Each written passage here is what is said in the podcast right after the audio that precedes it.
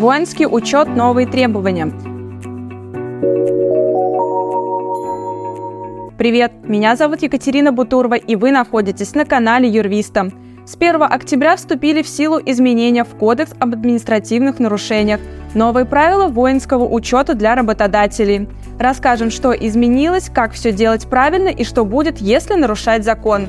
Плюс с 5 августа 2023 года действует новая редакция положения о воинском учете. Коротко, что изменилось для работодателя. Изменились обязанности работодателя по воинскому учету в части сроков и порядка взаимодействия с военкоматом. Поменялись правила вручения повесток. Теперь вручить повестку обязан работодатель. Новые обязанности по воинскому учету в организации – Первое. Информировать военкомат, если в документах по воинскому учету обнаружены неоговоренные изменения, неточности, подделки, неполное количество листов. Или если сотрудник не выполняет свои обязанности в области воинского учета, мобилизации и мобилизационной подготовки. Срок 5 рабочих дней. Второе. Информировать военкомат об устройстве на работу или увольнении сотрудника, подлежащего воинскому учету. Срок 5 рабочих дней. Третье. Информировать военкомат об изменениях в личных данных сотрудников и вносить все изменения в документе. Это и семейное положение, и образование, и так далее. Срок 5 рабочих дней.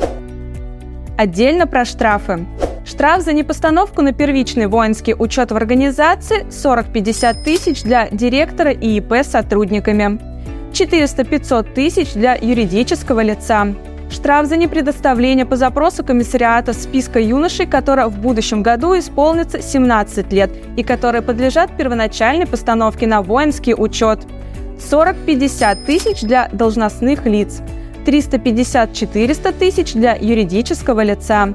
Штраф за неисполнение обязанностей по обеспечению своевременного оповещения и явки граждан, подлежащих призыву по мобилизации – или неоказание содействия в организации оповещения и явки. 60-80 тысяч для должностных лиц, 400-500 тысяч для юридического лица. Новые правила вручения повесток. Теперь работодатели обязаны вручать под роспись повестки сотрудникам, которые поставлены на воинский учет без личной явки в военкомат. Да, изменения 5 августа дали право военкомам ставить на учет на основании данных государственных информационных ресурсов – например, госуслугах. Цель вручения повестки как раз пригласить работника военкомат, чтобы сверить данные, пройти медосмотр и получить документы воинского учета. Срок вручения не более трех дней до назначенного дня.